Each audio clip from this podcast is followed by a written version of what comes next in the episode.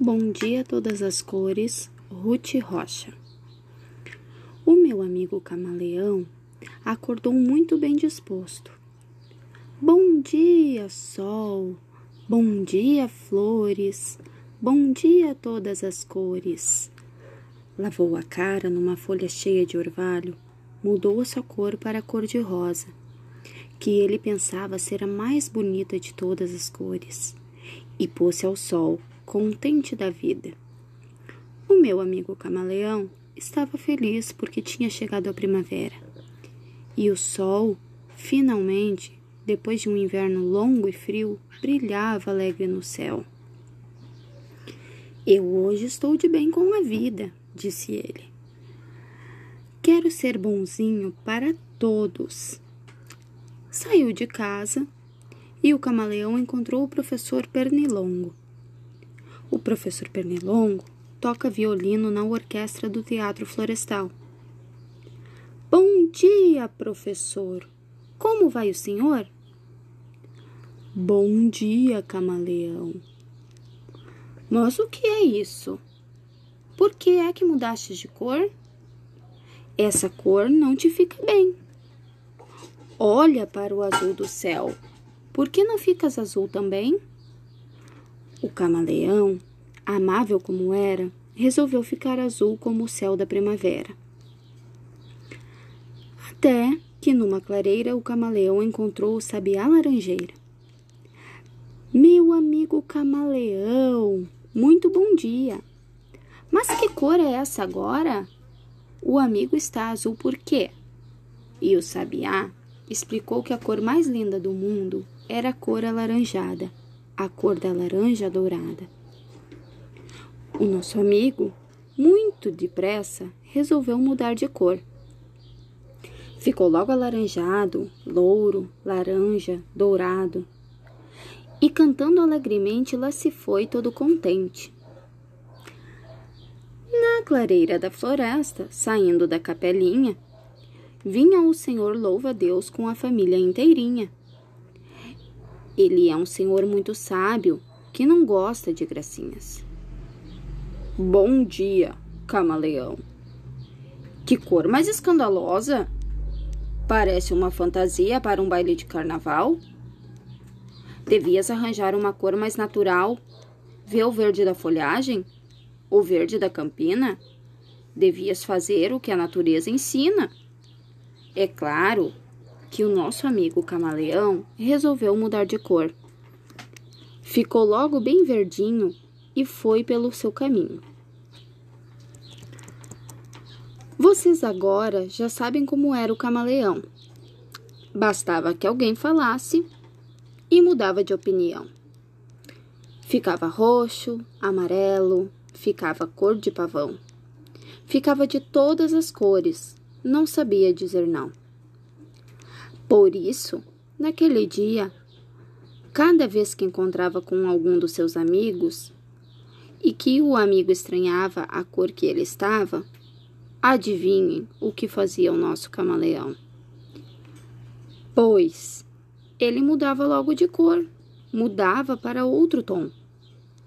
Mudou de rosa para azul, de azul para alaranjado, de laranja para verde, de verde para encarnado Mudou de preto para branco, de branco virou roxinho, de roxo para amarelo e até para a cor de vinho.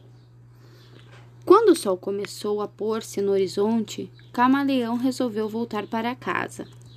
Estava cansado do longo passeio e mais cansado ainda de tanto mudar de cor.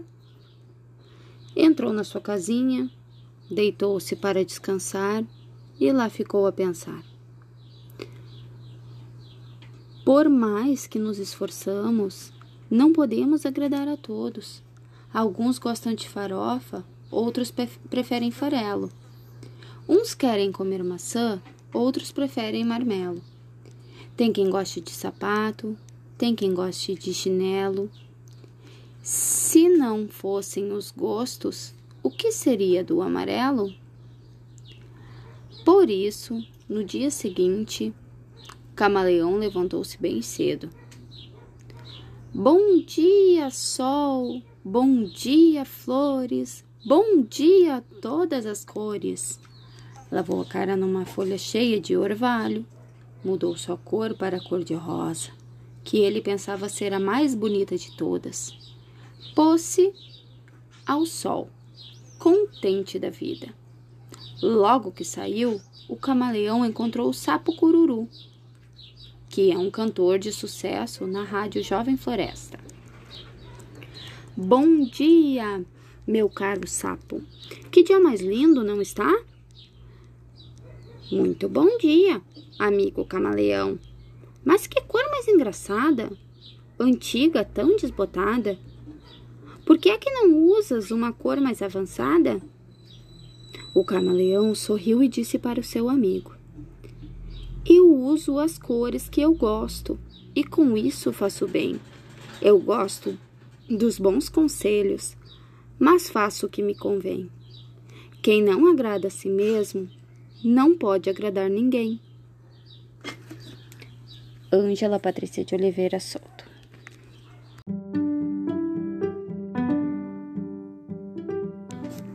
O pássaro azul que não sabia voar, autor desconhecido.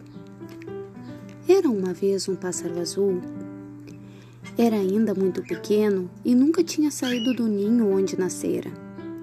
Todos os dias, enquanto o pai ia buscar comida para ele, a mãe fazia-lhe companhia no ninho. Depois, a mãe saía e ele ficava a dormir uma soneca pertinho do pai. Certo dia, o pai e a mãe disseram-lhe: Está a chegar à altura de vires conosco procurar comida. Já está mais crescido, vais aprender a voar. Mas o passarinho azul espreitou para baixo e viu como era alto o ramo das árvores onde estava o ninho e teve medo. E se eu não conseguir voar? O melhor era dizer aos seus pais que não podia ir, e foi o que fez. Mas por que não? perguntou o pai. Ah, é que me dói-me um bocadinho a asa. Não consigo mexê-la bem. Está bem, filho. Então, esperamos até que estejas melhor. Passaram-se mais uns dias e os pais voltaram a convidá-lo a ir com eles. Mas o passarinho, que tinha medo, mas não queria dizer nada, disse: Estou constipado. Atchim! Se calhar é melhor ficares no ninho. É mais quentinho, disse a mãe.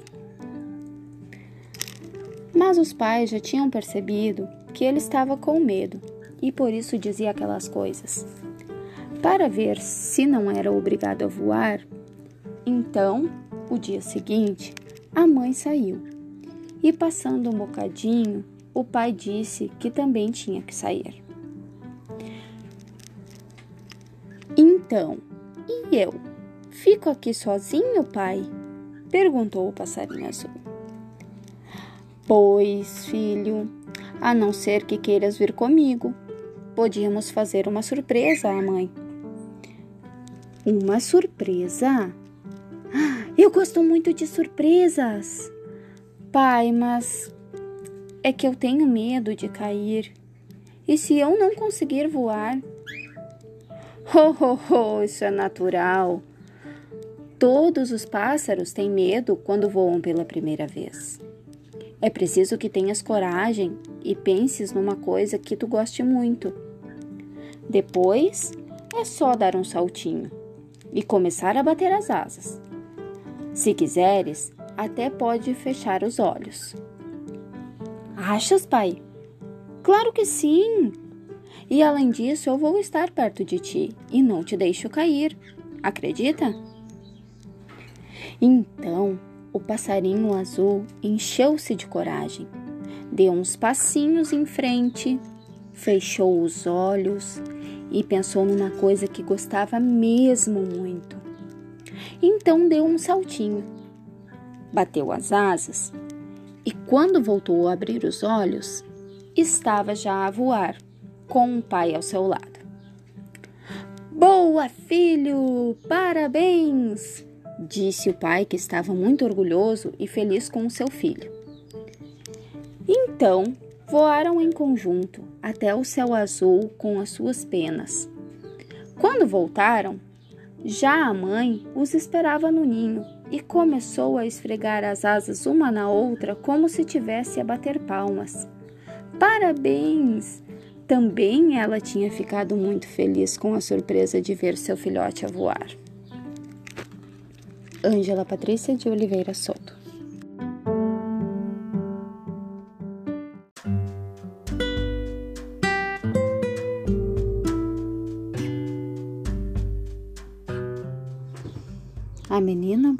Do Laço de Fita Ana Maria Machado Era uma vez uma menina linda, linda.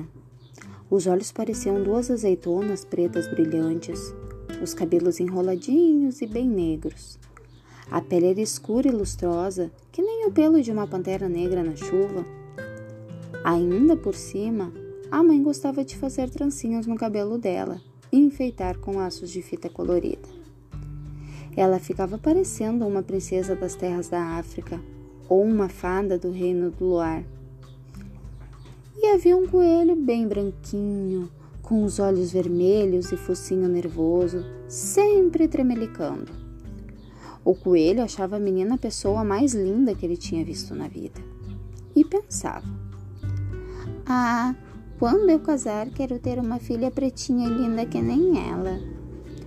Por isso, um dia ele foi até a casa da menina e perguntou: Menina bonita do laço de fita, qual é teu segredo para ser tão pretinha? A menina não sabia, mas inventou. Ah, deve ser porque eu caí na tinta preta quando era pequenina. O coelho saiu dali, procurou uma lata de tinta preta e tombou nela. Tchum! Ficou bem negro, todo contente. Mas aí veio uma chuva e lavou todo aquele pretume. E ele ficou branco outra vez. Então ele voltou na casa da menina e perguntou outra vez: Menina bonita do laço de fita, qual é teu segredo para ser tão pretinha? A menina não sabia, mas inventou. Deve ser porque eu tomei muito café quando era pequenina.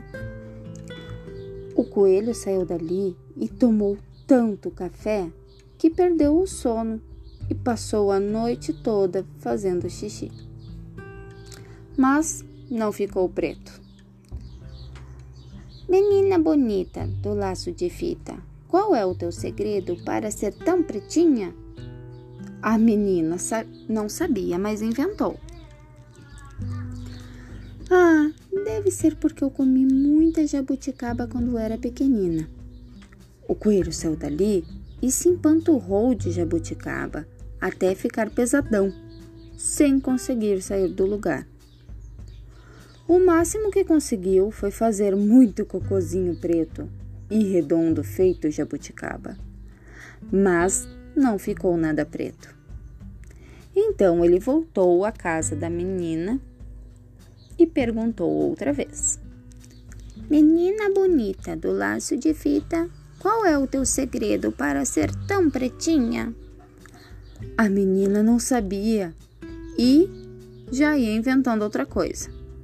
Uma história de feijoada, quando a mãe dela, que era uma mulata lindona e risonha, resolveu se meter e disse: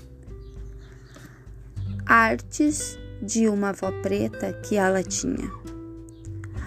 Aí o coelho, que era bobinho, mas nem tanto, viu que a mãe da menina devia estar mesmo dizendo a verdade.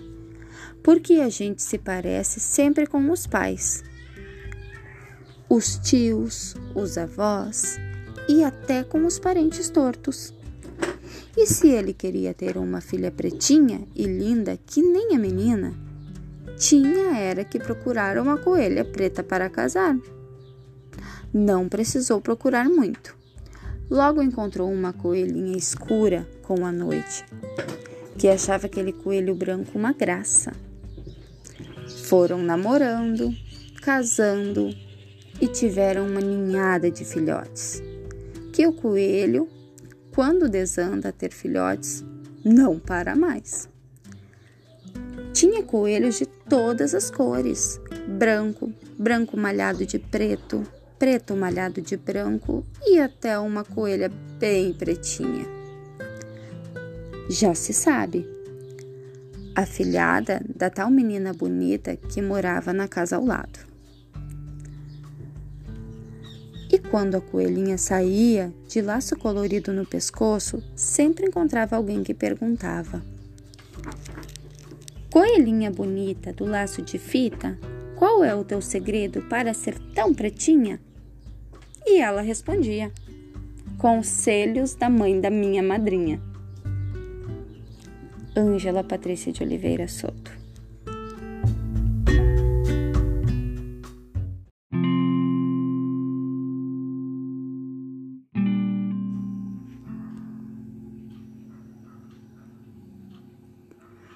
De bem com a vida. Nia Ribeiro. Filó, a Joaninha acordou cedo. Que lindo dia! Vou aproveitar para visitar minha tia. Alô? Tia Matilde? Posso ir aí hoje? Venha, Filó. Vou fazer um almoço bem gostoso. Filó colocou seu vestido amarelo de bolinhas pretas, passou batom cor-de-rosa, calçou os sapatinhos de verniz, pegou o guarda-chuva preto e saiu pela floresta. Plet, plet, plet, plet. Andou, andou e logo encontrou Loreta, a borboleta. Que lindo dia! E para que esse guarda-chuva preto, Filó? É mesmo pensou a Joaninha, e foi para casa deixar o guarda-chuva. De volta à floresta. Sapatinhos de verniz? Que exagero! disse o sapo Tatá. Hoje nem tem festa na floresta. É mesmo, pensou a Joaninha e foi para casa trocar os sapatinhos. De volta à floresta, batom cor-de-rosa. Que esquisito, disse Theo, o grilo falante. É mesmo, disse a Joaninha e foi para casa tirar o batom. Vestido amarelo com bolinhas pretas? Que feio! Por que não uso vermelho? Disse a aranha Filomena. É mesmo, pensou Filó e foi para casa trocar de vestido. Cansada de tanto ir e voltar, Filó resmungava pelo caminho. O sol estava tão quente que a Joaninha resolveu desistir do passeio. Chegando em casa, ligou para a tia Matilde. Titia, vou deixar a visita para outro dia. O que aconteceu, Filó? Ah, tia Matilde, acordei cedo, me arrumei bem bonita e saí pela floresta. Mas no caminho. Lembre-se, Filozinha, gosto de você do jeitinho que você é. Vem amanhã, estarei esperando com um almoço bem gostoso. No dia seguinte, Filó acordou de bem com a vida e colocou seu vestido amarelo de bolinhas pretas. Amarrou a fita na cabeça, passou um batom cor-de-rosa, calçou seus sapatos de verniz, pegou o guarda-chuva preto e saiu andando apressadinha pela floresta. Plet, plet, plet, plet, plet, plet. E só parou para descansar no colo gostoso da tia Matilde.